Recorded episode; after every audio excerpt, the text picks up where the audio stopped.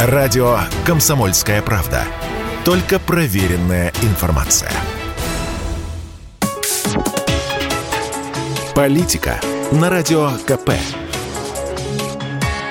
Владимир Варсобин, «Комсомольская правда».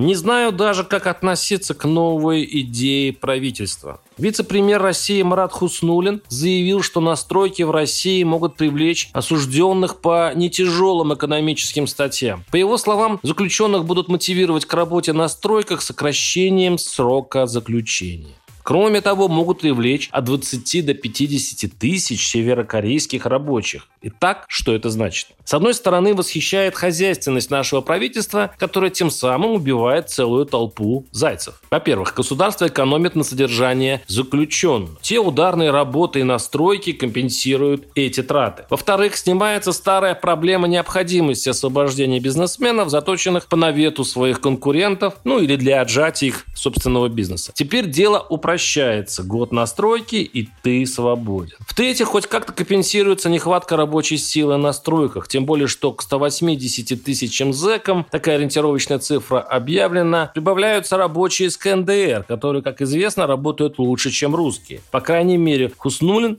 не так давно заявлял, что производительность северокорейских рабочих в два с половиной раза выше. И, казалось бы, выход хороший, удобный, но Этих «но» тоже подозрительно много. Начну с того, что как-то странно, что властям необходимы столь экстравагантные меры. Неужели в строительной сфере такой кадровый кризис? Или объемы строительства вдруг так зашкалили, что несмотря на кризис требуется такое фантастическое количество рабочих рук? И это при все нарастающей трудовой миграции из Средней Азии. Что происходит? Может, просто владельцы строительных компаний так и не хотят платить отечественным работникам справедливо высокую зарплату и пытаются сбить ее любой ценой, даже лоббированием таких интересных мер по притоку бесплатной силы. Но в любом случае есть в этой истории очевидный плюс. Пусть вынужденная, но гуманизация нашей тюремной системы, которой придется давать хорошие шансы осужденным за нетяжкие, а часто мнимые преступления сравнительно быстро оказаться на свободе. Но только очень важно, чтобы власти даже и не думали проделывать то же самое с убийцами, насильниками и другими злодеями,